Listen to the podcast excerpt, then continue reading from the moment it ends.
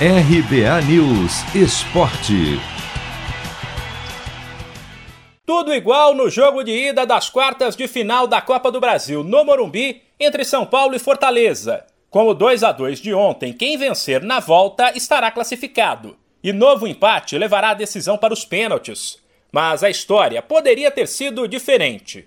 Depois de um primeiro tempo travado, o São Paulo começou melhor a etapa final e viu Rigoni aproveitar belos passes de Reinaldo e e fazer 2 a 0 para os donos da casa, que tinham a vantagem bem encaminhada.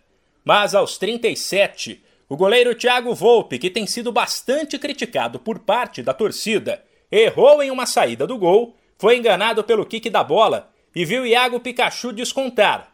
Já aos 47, teve falha de marcação da defesa do São Paulo dentro da área e gol de Romarinho, para empatar.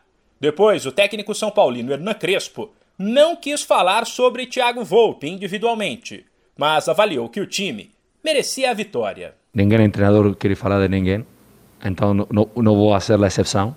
É um momento de, de um time que, que merecia ganhar o jogo, uma pena a situação, porque passar ao 2 a 0 para frente queria dizer que em segundo jogo podíamos ter uma boa, uma boa vantagem.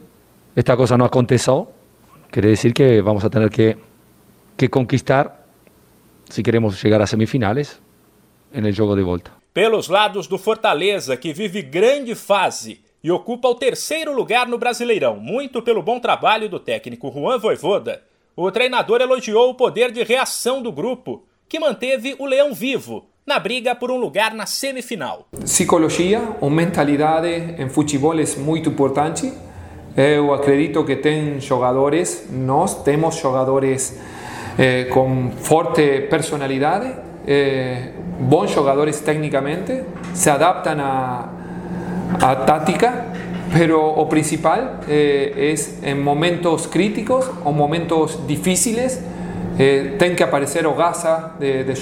E hoje, como en otras partidas, apareció eh, eu lo que chamo, me entende, eh, personalidade para jogar este tipo de jogos. O jogo de volta entre Fortaleza e São Paulo no Castelão será em 15 de setembro. De São Paulo, Humberto Ferretti.